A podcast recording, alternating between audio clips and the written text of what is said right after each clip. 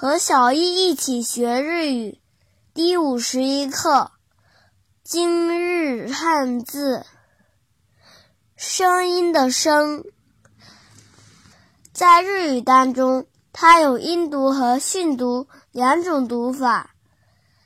音读的时候读作 “c c c”，比如配音演员。声優、声優、声優。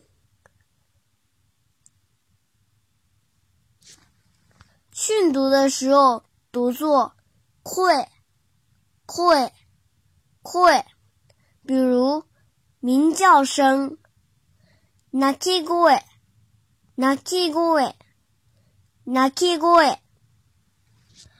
大家可以关注。 微信公众号“日飘物语”可以对照文稿练习。